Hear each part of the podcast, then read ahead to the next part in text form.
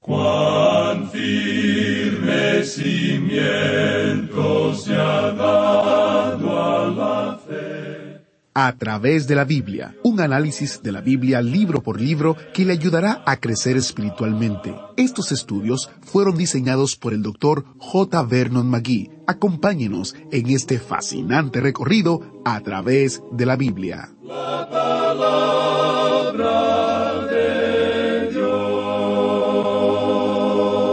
Bienvenidos a, través de la Biblia. Me alegra de que se haya unido a nosotros hoy para otro importante estudio en Primera de Tesalonicenses capítulo 3, comenzando en el versículo 13. Antes de iniciar nuestro estudio de hoy, quiero compartir mensajes de nuestros oyentes, ustedes quienes nos acompañan en el autobús bíblico. Lucrecia en Facebook comentó, Me alegra muchísimo que este programa cumpla 50 años. En alguna ocasión cuando era patoja o una niña, me recuerdo de el coro que sonaba al iniciar el programa por radio. Por supuesto, en ese tiempo ni le ponía atención. Hoy debo decirles que lo empecé a escuchar en YouTube, luego en Google, luego en su aplicación en celular y ahora en Spotify. Ha sido de mucha bendición para mi vida. He aprendido mucho y lo comparto un sinfín de veces. Bendiciones para todo el equipo que hace posible este bendito programa. Que nuestro Señor Jesucristo los bendiga. Muchas gracias Lucrecia, gracias porque das ese testimonio y quiero mencionar que tenemos un canal oficial de YouTube. Así es, los estudios en audio se encuentran en varios canales de YouTube, pero hay un solo canal oficial de nuestro ministerio a través de la Biblia oficial donde compartimos no solo los estudios, sino videos especiales del ministerio. Tenemos un saludo especial de nuestro maestro Samuel Montoya, videos con nuestro hermano Lemuel La Rosa, testimonios, en fin. ¿Cómo usted puede identificar cuál es nuestro canal de YouTube? Sencillo, donde usted vea el autobús bíblico, donde usted vea que dice llevando la palabra entera al mundo entero donde cada audio usted va a ver la imagen de una Biblia del doctor Magui, del maestro Samuel Montoya y un autobús bíblico. Ese es nuestro canal. Y también Willy de Venezuela nos comenta, Saludos en el nombre de nuestro Señor Jesucristo. Los escucho desde muy niño. Ahora tengo 50 años, porque mi mamá siempre tenía la radio encendida. Sus estudios bíblicos me han edificado a lo largo de la vida que Dios los siga usando para edificar también a muchos más. Oro por su ministerio. Muchas gracias, Willy, por orar por nosotros. No te imaginas la bendición que es para nosotros saber que ustedes, nuestros oyentes, oran por nosotros y sepan que nosotros también oramos por ustedes. Si nunca se han comunicado con nosotros, nos encantaría saber de usted. Escríbenos y háganos saber. ¿Cuándo se subió al autobús bíblico? ¿Cuál libro de la Biblia estábamos estudiando en ese momento? ¿Qué le hizo quedarse con nosotros y seguir escuchando? Envíenos un correo a atv@transmundial.org o visite a través de la biblia.org barra testimonio. También puede comunicarse con nosotros al número o correo que daré al final del programa. Iniciamos este tiempo en oración. Padre eterno, te damos gracias porque tu palabra obra en nuestras vidas a medida que seguimos estudiando y llevando un estudio sistemático. Te pedimos, Señor, que tú sigas hablando a nosotros y que nuestra vida pueda estar firme y arraigada en ti. En el nombre de Jesús te lo pedimos. Amén. En el día de hoy, amigo oyente, regresamos a nuestro estudio de esta primera epístola del apóstol Pablo a los tesaronicenses. En nuestro programa anterior avanzamos un poco rápidamente en la conclusión del capítulo tres. Leímos el versículo trece y eso lo hicimos, bueno, realmente demasiado rápido, así es que creemos que sería bueno leer nuevamente este último versículo del capítulo tres, el versículo trece.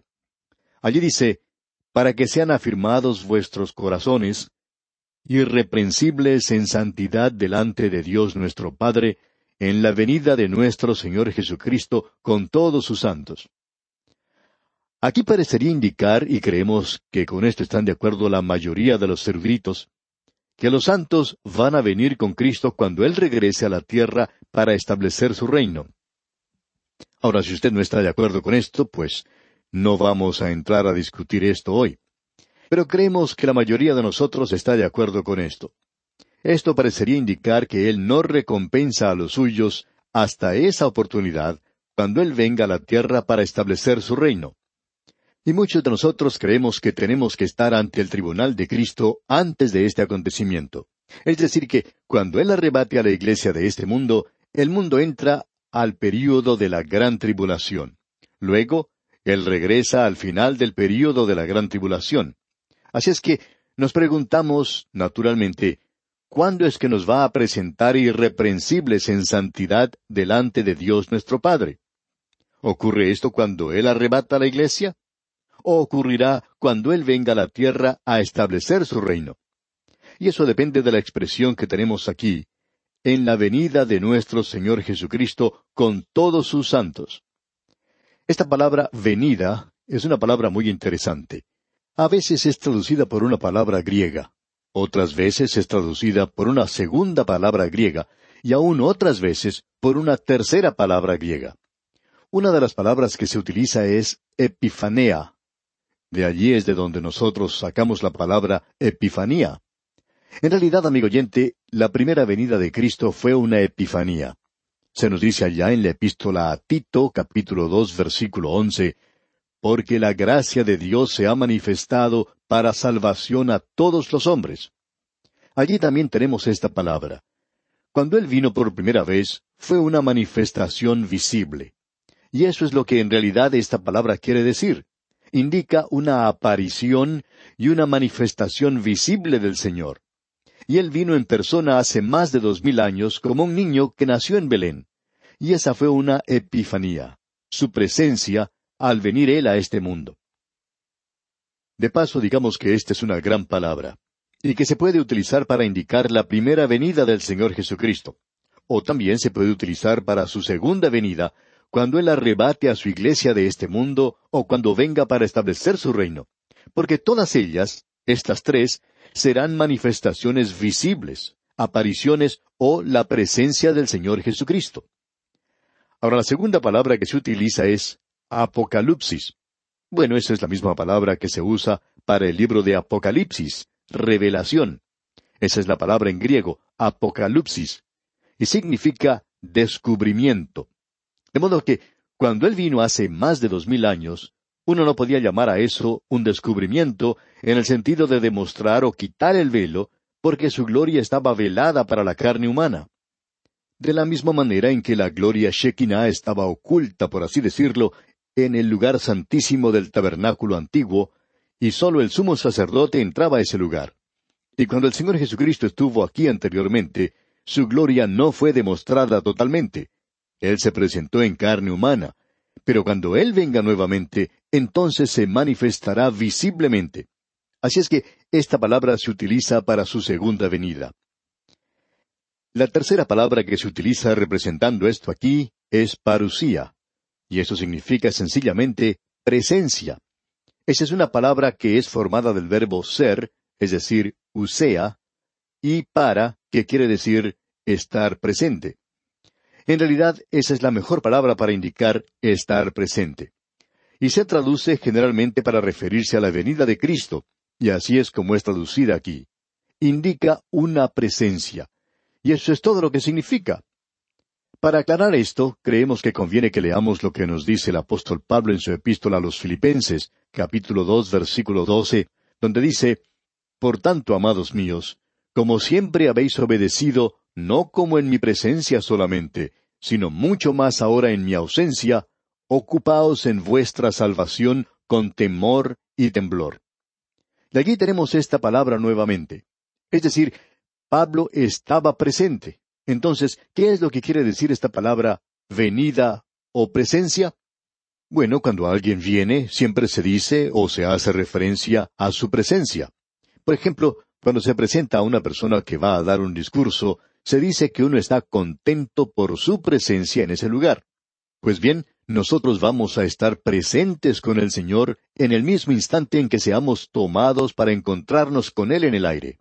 Él nos va a llevar a nuestro hogar en la gloria, al lugar que Él ha preparado para nosotros. Y esta palabra venida aquí no se refiere necesaria o específicamente a la venida de Cristo con sus santos a la tierra, sino a la venida al cielo, cuando ellos estarán en la presencia del Padre. Creemos que hay este mismo pensamiento en el capítulo dos de la primera epístola a los tesalonicenses que estamos estudiando, en el versículo diecinueve, donde Pablo dice Porque cuál es nuestra esperanza, o gozo, o corona de que me gloríe? ¿No lo sois vosotros delante de nuestro Señor Jesucristo en su venida? Literalmente tenemos aquí, delante de nuestro Señor Jesucristo en su presencia. Aquí podemos apreciar ese significado en particular y quiere decir que nosotros vamos a estar en su presencia en esa época en particular y no se refiere específicamente a su venida. Él ya ha tomado, ya ha arrebatado a su iglesia de este mundo y ya nos encontramos en su presencia. Creemos que esto debería aclararse completamente porque hay personas que han hecho demasiado de esto mencionado aquí sin llegar a reconocer el significado de esta palabra en particular que se usa aquí. Bien, siguiendo adelante, pasemos ahora al capítulo cuatro y leamos lo que dice el primer versículo de este capítulo cuatro de la primera epístola a los tesaronicenses. Por lo demás, hermanos, os rogamos y exhortamos en el Señor Jesús que de la manera que aprendisteis de nosotros cómo os conviene conduciros y agradar a Dios, así abundéis más y más. Lo interesante aquí es que tenemos indicaciones de cómo debe conducirse el creyente en esta tierra, y eso a la luz de la venida de Cristo. En esta época se hace énfasis en la forma de conducirnos. Encontramos esta palabra en el primer versículo y también en el versículo doce, donde dice, a fin de que os conduzcáis honradamente para con los de afuera, y no tengáis necesidad de nada. Así es que podemos poner un paréntesis alrededor de este pasaje de cómo los creyentes deben andar.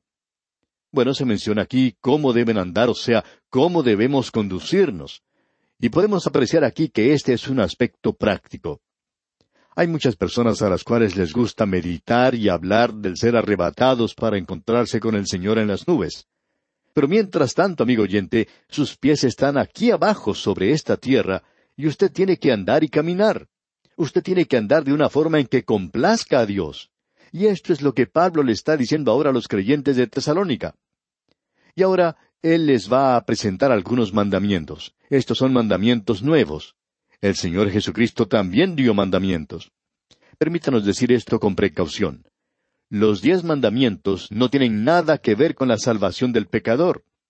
Los diez mandamientos no son una norma o una pauta para la conducta cristiana.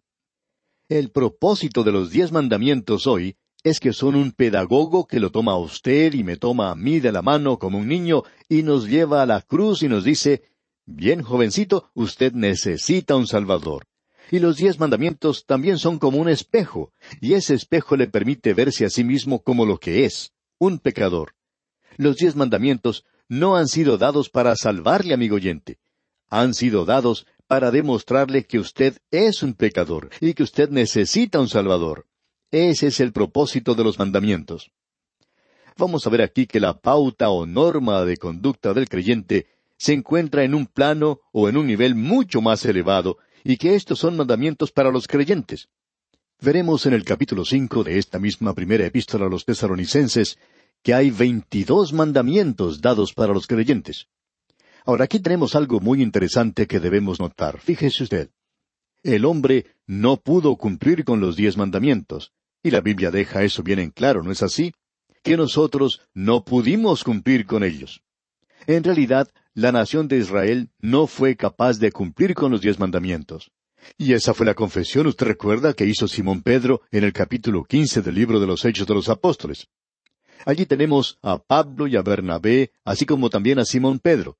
Leamos lo que nos dicen los versículos siete al once. Y después de mucha discusión, Pedro se levantó y les dijo, Varones hermanos, vosotros sabéis cómo ya hace algún tiempo Dios escogió que los gentiles oyesen por mi boca la palabra del Evangelio y creyesen. Y Dios, que conoce los corazones, les dio testimonio, dándoles el Espíritu Santo lo mismo que a nosotros, y ninguna diferencia hizo entre nosotros y ellos, purificando por la fe sus corazones. Ahora pues, ¿por qué tentáis a Dios, poniendo sobre la cerviz de los discípulos un yugo que ni nuestros padres ni nosotros hemos podido llevar? Antes creemos que por la gracia del Señor Jesús seremos salvos de igual modo que ellos. Ahora la pregunta es, ¿cómo puede el hombre cumplir mandamientos más elevados si no pudo cumplir con los diez mandamientos? Él no los puede cumplir por él mismo. Esto solo puede ser logrado por medio del poder del Espíritu Santo morando en nosotros, porque se nos dice aquí en la primera epístola a los tesaronicenses, capítulo cuatro, versículo ocho, Así que el que desecha esto, no desecha a hombre, sino a Dios, que también nos dio su Espíritu Santo. Y eso es solo por medio del Espíritu Santo. Volvamos a leer una vez más lo que dice el versículo uno de este capítulo cuatro de la primera epístola a los tesaronicenses. Por lo demás, hermanos, os rogamos y exhortamos en el Señor Jesús, que de la manera que aprendisteis de nosotros cómo os conviene conduciros y agradar a Dios, así abundéis más y más. Aquí él habla acerca del conducirnos, del andar del creyente. El andar del creyente es algo de suma importancia, y él lo enfatiza aquí. Un creyente no puede hacer como le plazca, no puede vivir como quiera. Él tiene que hacer las cosas como le placen a Cristo. Notemos algunas de las cosas que Pablo menciona aquí en el versículo dos. Leamos este versículo dos porque ya sabéis qué instrucciones os dimos por el Señor Jesús. Podemos apreciar que estos son algunos mandamientos. Estos son mandamientos para los creyentes. Nosotros no estamos sin ley. Deberíamos ser disciplinados y deberíamos estar en obediencia a Cristo. Esto debería ser una relación de amor. Debemos ser motivados por el amor. El Señor Jesucristo dijo, Si me amáis, guardad mis mandamientos. Bien, Notemos ahora lo que dice el versículo tres de este capítulo cuatro. Pues la voluntad de Dios es vuestra santificación, que os apartéis de fornicación.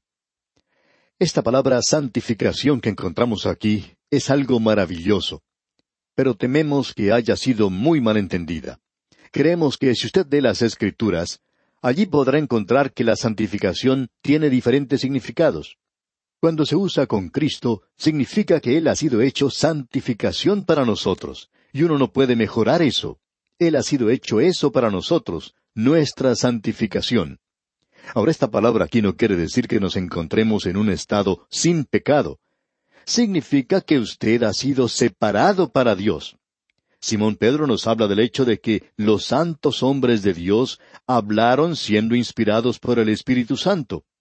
Ahora esos hombres santos si usted puede leer la historia de alguno de ellos, en sus vidas no parecían ser tan santos. Por ejemplo, allí tenemos a Moisés, quien fue un asesino. David, quien escribió tantos salmos maravillosos, también fue un asesino. Pero ellos fueron santificados porque habían sido separados para Dios. Ahora, ¿debe el creyente entonces buscar la santidad? Creemos que sí.